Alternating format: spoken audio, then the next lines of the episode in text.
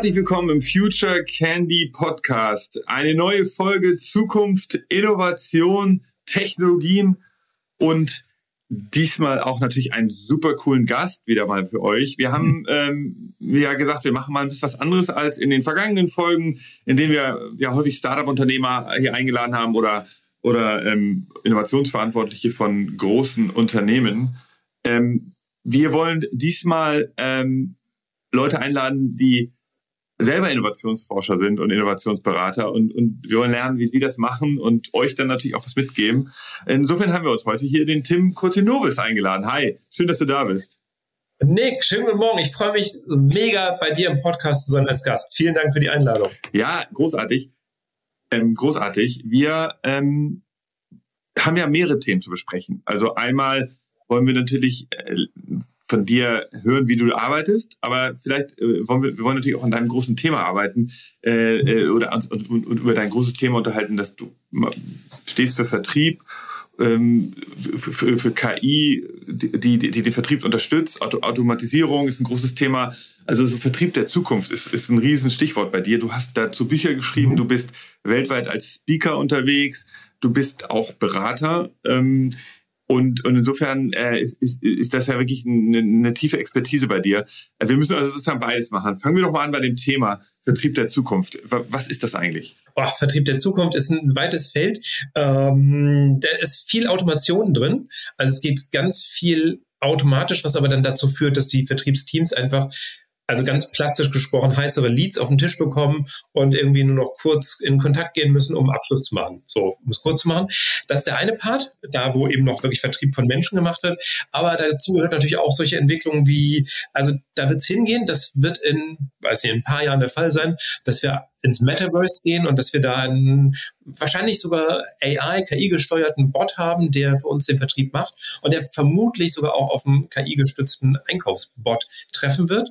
Aber ähm, wenn wir dort äh, unterwegs sind, werden sich diese Bots auch zu erkennen geben.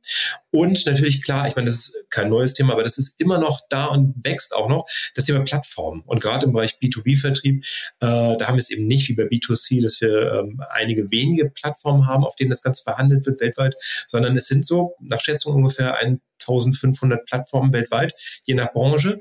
Und äh, ich glaube, da ist auch für B2B-Unternehmen jetzt gerade aktuell wahnsinnig viel Musik drin und das wird an Fahrt weiter zunehmen. Aber kannst du das mal äh, kurz praktisch oder an einem klassischen Beispiel erklären? Also ein Konzern A möchte jetzt ähm, etwas verkaufen, also B2B-Produkt, mhm. und der Konzern B möchte es einkaufen und heute läuft das eben klassisch ab, wahrscheinlich mit, mit Online-Unterstützung kannst du natürlich, klar, also, da gibt es dann irgendwelche ähm, E-Mail, Newsletter und so weiter, ja, eine E-Mail-Automation. Aber du sagst, es geht noch einen Schritt weiter. Das heißt, diese beiden Unternehmen die werden über eine KI miteinander ähm, kommunizieren und der eine kündigt seinen Bedarf an und kann sozusagen automatisch bestellen oder wie stelle ich mir das genau vor? Genau, also bei dem ganzen äh, Bereich ähm, Procurement, also da, wo sowieso schon eine, eine, Beziehung besteht zwischen zwei Unternehmen, ist da schon ganz viel Automation drin. Also es, also es geht auch schon sogar so weit, dass die Maschine, die auf dem Shopfloor, also in der Produktion steht und irgendwas produziert,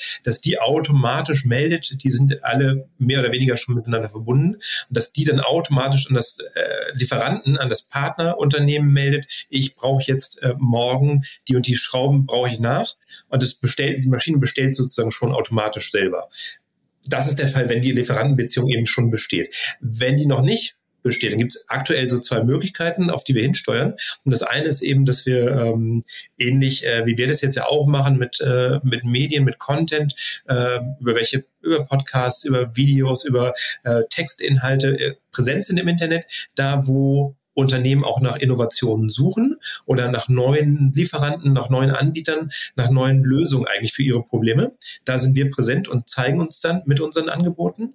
Oder es ist eben so, ähm, und das kann ich auch äh, sehr gut automatisieren, dass ich eben auf beispielsweise LinkedIn automatisiert mit dem Bot Menschen anschreibe. Ähm, ich weiß, sehen viele kritisch, aber es kommt da auf die Formulierung drauf an. Das kann man super warm, ganz herzlich formulieren. Ich mache das, während wir hier sprechen, läuft mein Bot im Hintergrund und schreibt potenzielle Kunden von mir an mit einer netten Message, mit einem guten Verweis und ähm, ich baue da eine Kundenbeziehung auf. Und das ist eben, also das ist immer noch ganz klassisch. Ich habe eine Funnel. Das heißt, ich habe oben eine ganz warme, herzliche Begrüßung und gehe dann Schritt für Schritt, baue ich eine Beziehung auf, digital eben. Äh, und das kann eben auch komplett ohne mich als Person passieren, bis meine Kunden sich dann entscheidet zu kaufen.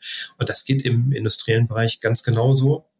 Und kannst du das nochmal, also dieses LinkedIn-Beispiel ist ja ganz, ganz, ganz cool, weil du nutzt es selber. Äh, mhm. Wie kann man das jetzt kopieren? Also für unsere Hörer und Hörerinnen, die wollen ja auch irgendwie irgendwas mitnehmen. Kannst du das mal kurz erklären? Was, was muss man da machen? Genau, sehr gerne. Also es gibt verschiedene Tools, äh, die heißen so Linked Helper oder auch Expandi oder ähm, äh, oder auch Octopus CRM. Die sind einfach dafür da, da, da liest du eine Liste ein von Kontakten, die du gerne ansprechen möchtest. Also das kannst du machen, entweder du gibst bei LinkedIn irgendwie ein Stichwort ein, äh, Einkäufer chemische Industrie oder sowas, und dann kriegst du halt äh, deine 1000 Kontakte, auf die ist das ja begrenzt, die liest du ein in das Tool und dann sagst du, okay, diese Leute möchte ich jetzt anschreiben mit einer Nachricht wie beispielsweise Hallo Nick, äh, vielleicht ähm, LinkedIn hatte dich mir als Kontakt vorgeschlagen, vielleicht weil das Thema Sales Automation für dich relevant ist. Herzliche Grüße, Tim. So könnte das aussehen. Und dann äh, macht dieser Bot, das Ganze ist ein automatisches Klavier früher, äh, kannst du zusehen, das ist Robotic Process Automation. Der Bot wählt sich als äh, Nick in LinkedIn ein oder als Tim in dem Fall und äh, schreibt diese Nachrichten und sendet die raus. Wie gesagt, das Wichtige an der Stelle ist eine warme, herzliche Formulierung, kein Mega-Pitch, also wirklich nicht so ganz übel rein, äh, hi Nick, willst du das kaufen? Äh, Grüße Tim. Das machen immer noch viele, das ist natürlich hässlich und führt auch in, bringt das in Verruf. Das nicht. Und das Wichtige ist, dass ich dir eben an der Stelle was Wertvolles anbiete, was eben kein, was du nicht kaufen musst, sondern wo du wirklich Wert draus ziehst. Das kann irgendwie ein White Paper sein, das kann ein gratis Webinar sein, was wirklich echte Inhalte vermittelt, wo ich wirklich Mehrwert kriege und erstmal nicht, nicht in Vorleistung gehen muss als potenzieller okay, Kunde. Klar. Und das ist ja bekannt, ja. dass es da diese, sozusagen diese Freebies gibt. Aber ich glaube, diese Tools kannte jetzt nicht jeder ähm, okay, warme, herzliche Formulierung. Das Einzige, was ich jetzt noch nicht, vielleicht kannst du da mal genau erklären, wie filterst du, wie findest du diese Leute, weil du danach Keywords ja, suchst, oder? Ja, das ist eine super Frage, weil genau das wollte ich auch nochmal oben draufsetzen. Du kannst das eine, was du machen kannst, in die Suchmaske einfach deine Buyer-Persona, also den, deine Zielgruppe eingeben. Einkäufer chemische Industrie. Du kannst aber auch, und das ist eigentlich noch viel besser, du kannst eben auch Gruppen auswählen. Also Industriegruppen gibt es da zuhauf zu Tausenden oder auch Events bei LinkedIn. Und wenn du in dem Moment, wo du Teilnehmer eines Events bist, äh, wo du Mitglied einer Gruppe bist, darfst du, ähm, du hast sonst starke Begrenzungen bei LinkedIn. Du darfst äh, eigentlich maximal 20 Leute pro Tag anschreiben. Aber innerhalb deiner eigenen Gruppe, da wo du Mitglied bist, da sind es 150. Oder wenn du Teilnehmerin eines Events bist, dann kannst du halt auch bis zu 150 Leute am Tag anschreiben. Und da ist dann eben auch wieder das äh, Gesetz der großen Zahl, dass du wirklich Masse rausballern kannst. Und das bringt dann auch, wie gesagt, es sind dann eben auch die Gruppen und Teil-Events, die genau in deiner Zielgruppe sind. Und da hast du eben auch das klassische Vertriebsproblem ist ja Timing. Heute rufst du an oder machst einen Kontakt auf, äh, kein Interesse da. Nächste Woche hättest du da den Kontakt aufgebaut, wäre es Interesse da gewesen. Und wenn du natürlich äh, in, einer, in einem Event bist, weißt du, dass sich jemand, der in deiner Zielgruppe ist, gerade jetzt aktuell mit deinem Thema beschäftigt. Ah ja, okay. Tatsächlich, das ist, ist ja so das berühmte Problem. Man kann äh, den Bedarf nicht so abschätzen. Wir bei Future Candy haben uns das auch mal gefragt. Es gibt so zwei Millionen Unternehmen in Deutschland, die eine gewisse Größe haben Davon sagen wir natürlich, Innovationsdienstleistung braucht eigentlich jedes Unternehmen. Aber mhm. wie ähm, spricht man die jetzt an? Also dann gibt es natürlich da reduziert, gibt es irgendwie 10.000 sehr große Unternehmen. Und jetzt wann, wann brauchen, wann braucht jemand eine Dienstleistung? Ist, wenn du natürlich die, die Branche kennst, dann gibt es da manchmal so Verläufe, die man nach Vorweihnachtsgeschäft oder, oder Sommerloch, so typische Phasen. Aber sonst ist es, hast du recht, Timing schwer abzuschätzen. Man weiß ja nicht, wie so Unternehmen, was für Überlegungen die gerade, was für Prozesse die intern haben. Insofern ein interessanter Punkt. Ähm, okay, hast du noch, ähm, äh, hast du noch einen Tipp so aus dem Thema Automation, die man jetzt, die du selber vielleicht anwendest, oder ist, ist LinkedIn so dein Hauptfunnel Generator?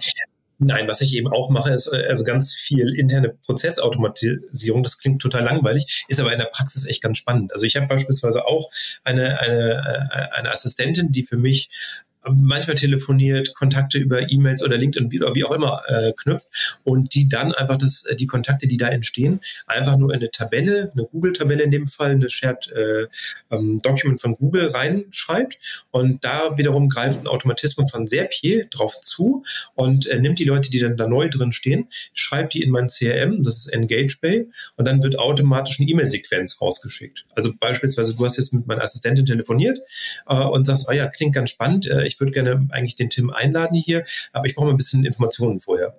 Und dann äh, schreibt sie einfach nur rein, okay, Nick Sonemann, Future Candy, äh, E-Mail-Adresse, bla bla bla. Und mehr muss sie nicht machen und dann erkennt meine Automatisierung, dass dann neuer Kontakt ist, schreibt das in EngageBay und EngageBay schickt raus, hi Nick, vielen Dank für dein Telefonat mit meiner Assistentin. Äh, du wolltest ja äh, Informationen zu mir haben und du kriegst halt diese E-Mail von mir komplett automatisch, wie gesagt, nett formuliert, öffnest die, ich sehe das, dass du die öffnest äh, und äh, dann wirst du auch gescored, also du kriegst ein Punktesystem in meinem CRM und irgendwann sagt das CRM, meldet sich dann bei mir und sagt, Tim, den solltest du mal kontaktieren. Und Score geht dann danach, was für ein Unternehmen ich bin oder?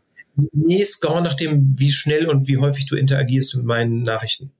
Also ähm, da ist eine KI im Hintergrund, die läuft ähm, im CRM-System und die gewichtet halt, die sagt, okay, Nick hat die E-Mail jetzt bekommen, hat eine Minute später draufgeklickt, hat den Link geöffnet, hat das Ding zehn Minuten angesehen. Der scheint echt ein heißer Kandidat zu sein. Aha. Wenn du wiederum irgendwie die E-Mail erstmal eine Woche liegen lässt, dann vielleicht einmal reinguckst, aber den Link nicht klickst, äh, dann, eine Woche, dann kriegst du halt einen niedrigeren Score.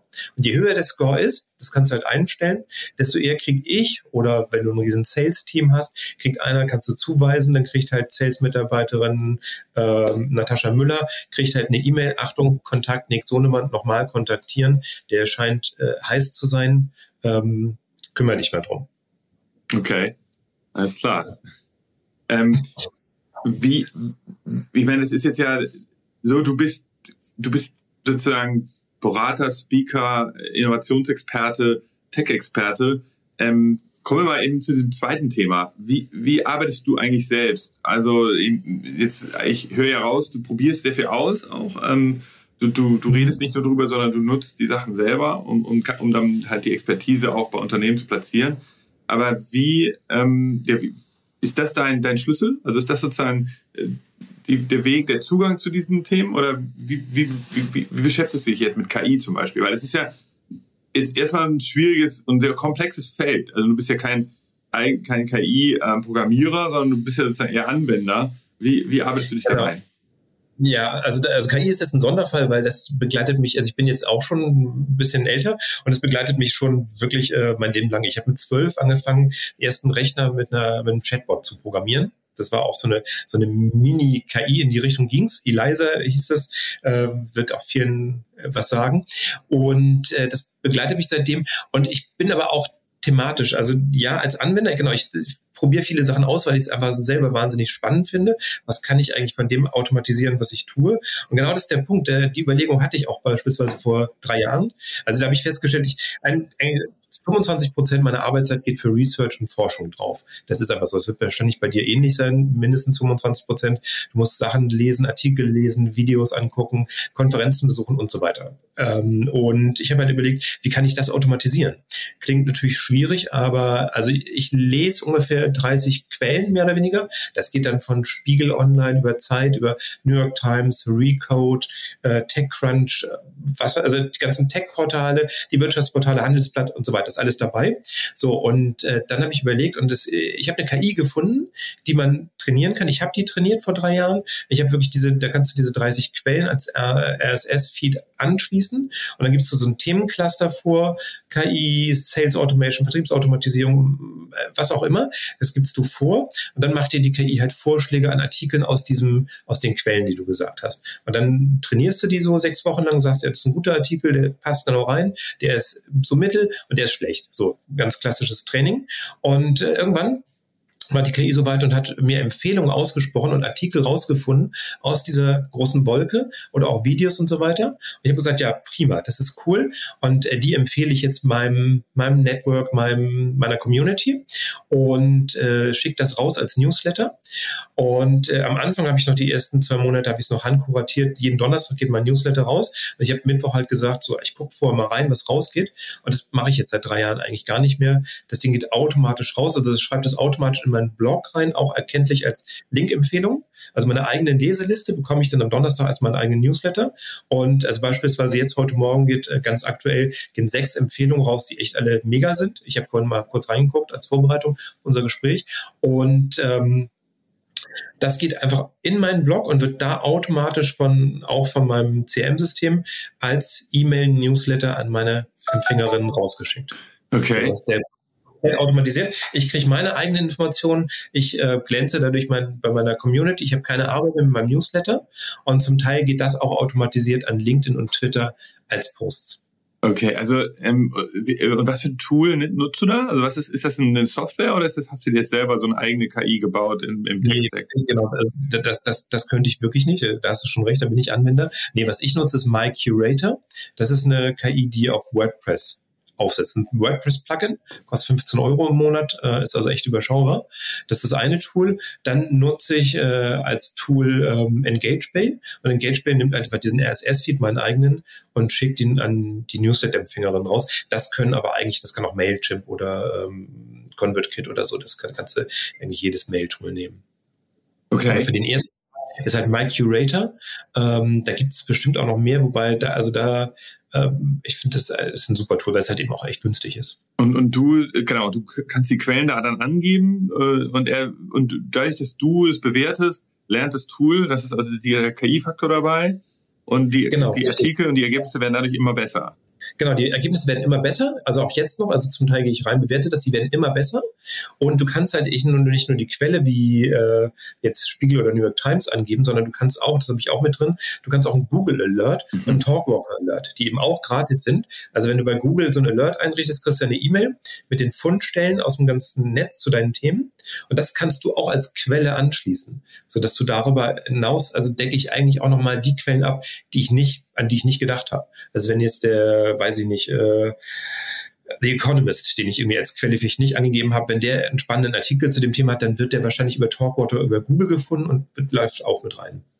Okay, das ist cool. Also äh, man, man merkt, du, du, äh, du automatisierst dein Leben durch. Also da haben wir, glaube ich, alle was, äh, was mitzunehmen.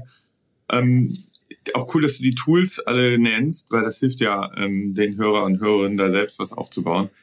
Mhm. Ähm, jetzt, wie ist es denn mit so einem neuen Thema? Ich sehe auf deiner Webseite, du hast ja eine, eine, eine Webseite, die, die, die äh, ähm, wo, wo deine Speaker-Sachen drauf sind. Ähm, da oder hast du halt so ein paar Themen. Ich glaube, da ist auch dein Blog äh, dann.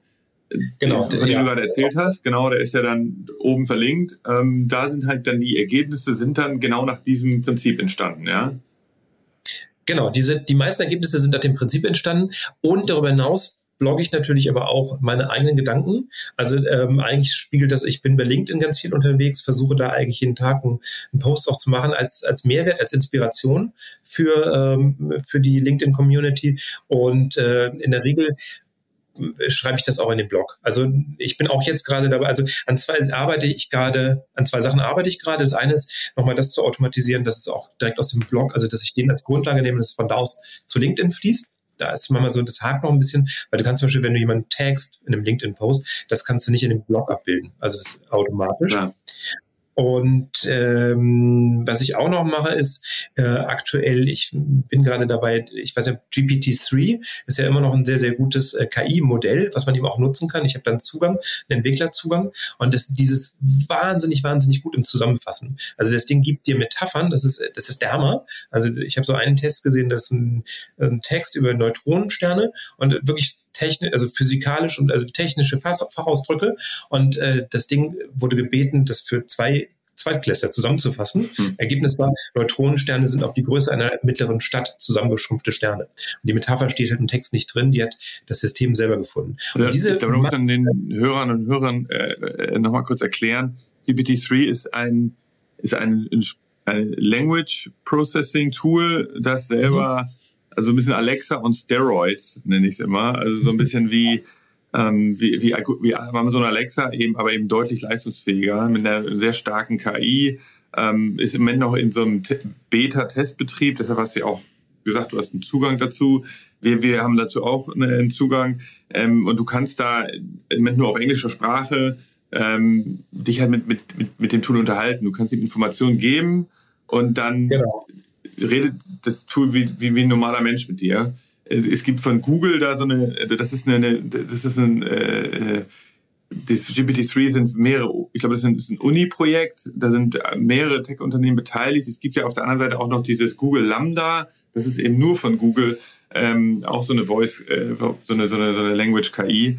Ähm, die, die ist jetzt aber nur von Google dann erstellt worden. Also sehr ähnlich. Ähm, Im Moment beide noch in so einer Beta-Phase. Ähm, aber äh, genau, insofern äh, cooles Beispiel. Genau, das, äh, das setze ich jetzt gerade ein. Also das, das baue ich gerade aktuell auf. Ähm, das kann halt eine Zusammenfassung machen. So. Und das kann auch in meinem Stil eine Zusammenfassung machen. Ich trainiere das gerade auf meinen Stil und ich gebe jetzt nicht nur Link-Empfehlungen, Beispielsweise, da ist äh, in der New York Times ist ein sehr cooler Artikel zum Thema Sales Automation oder wie sieht der Vertrieb der Zukunft aus, sondern es kann eben auch eine Zusammenfassung machen und dann werde ich einfach nur noch die Zusammenfassung posten und einen Link zum Originalartikel und dann kann ich, es wäre als so, als wenn ich sagen könnte, Link, Nick, den Artikel solltest du lesen, da steht XYZ drin. Und das macht jetzt GPT-3 für mich und äh, das läuft dann automatisch auch in den Blog auf der Website und in LinkedIn. Okay, ähm, jetzt, jetzt kommen wir zum, zum, zum, zum also einem weiteren Thema. Ich, ich sehe auf deiner Webseite, dass du über das Metaverse auch äh, referierst.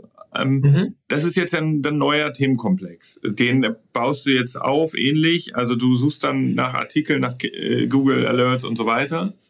Mhm, ähm, genau. Und, und, dann vielleicht, genau, also vielleicht, was ist dein, dein, was würdest du jetzt, also erstmal interessant, mich würde interessieren, was, was denkst du über das Metaverse? Was ist da dein, deine große dein großer Ansatz, dein Gedankenkonstrukt dazu?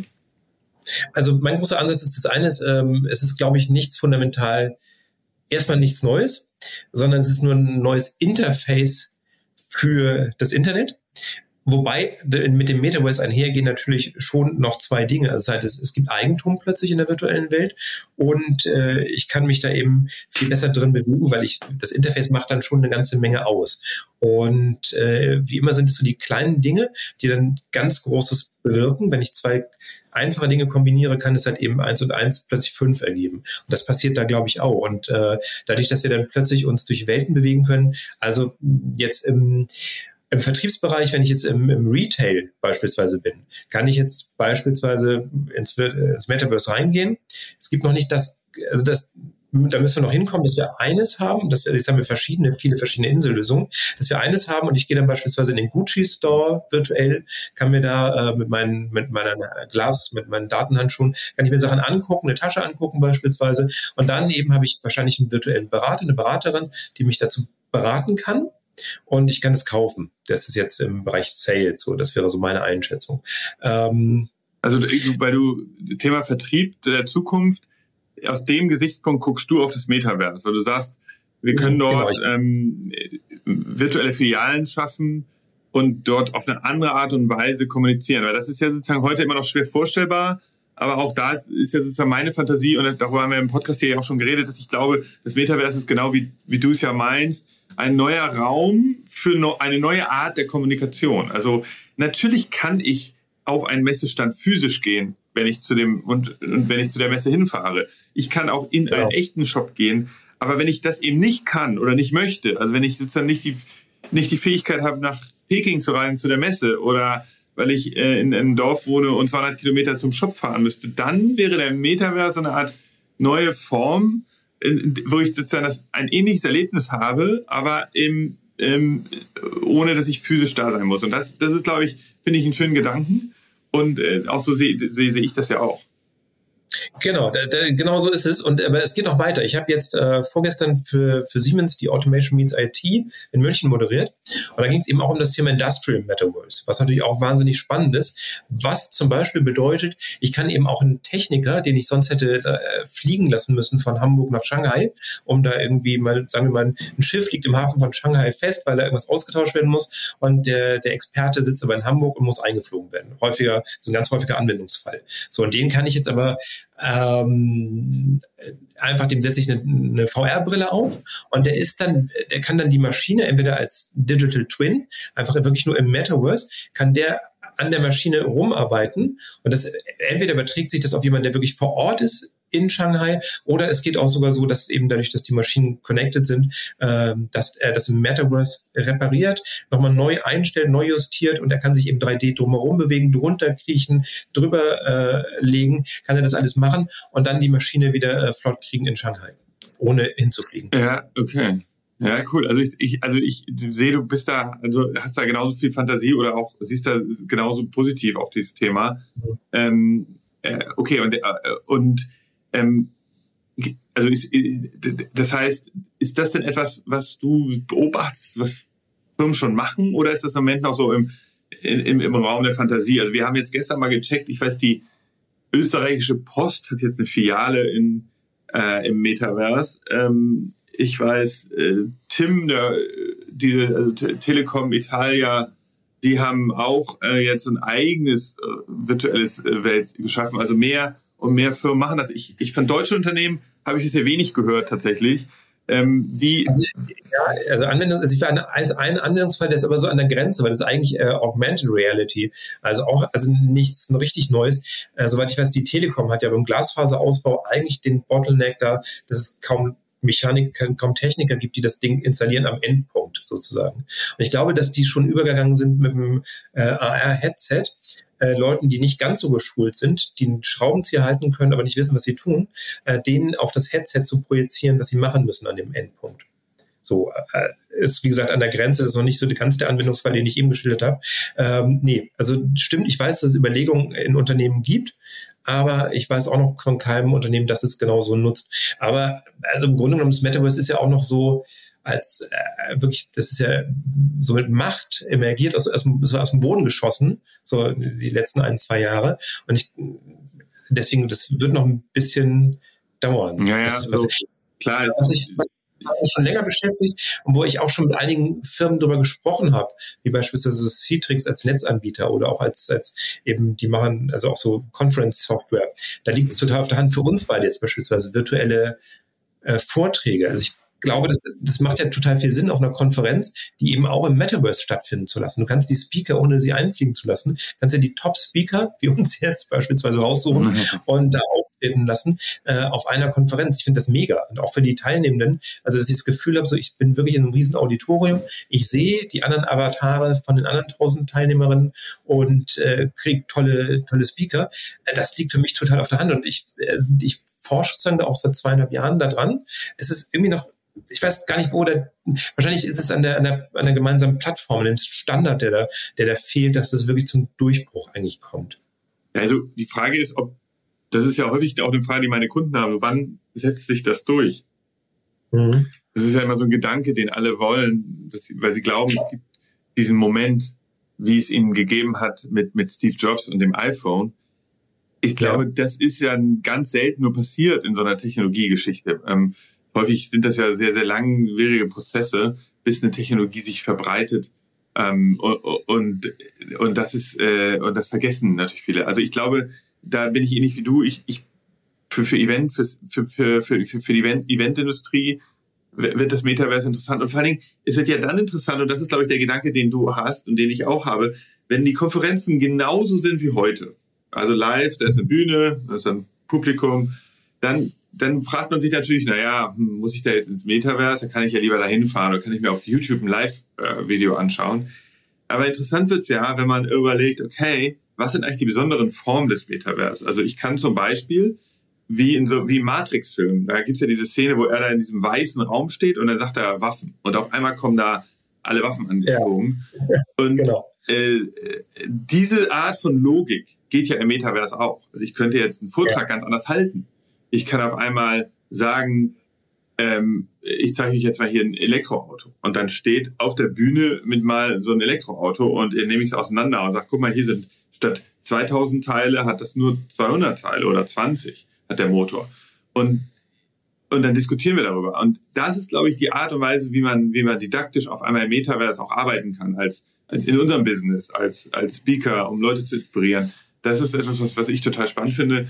Und ähm, leider hast du recht, da ist, auf, dass das auf Knopfdruck funktioniert, ist eben noch nicht so. Ähm, also wenn ich heute in so eine Welt gehe, dann habe ich häufig da so Standard-Setting, habe ich dann irgendwie ähm, so ein paar solche äh, Figuren, so 3D-Figuren, die sind aber natürlich jetzt nicht die reichen nie, nicht, um, um so eine ganze Geschichte zu erzählen. Aber ich, ich bin da ganz zuversichtlich. Ähm, aber nochmal zu, zurück zu dir. Also du hast Bücher geschrieben. Was ist da noch in der Pipeline jetzt?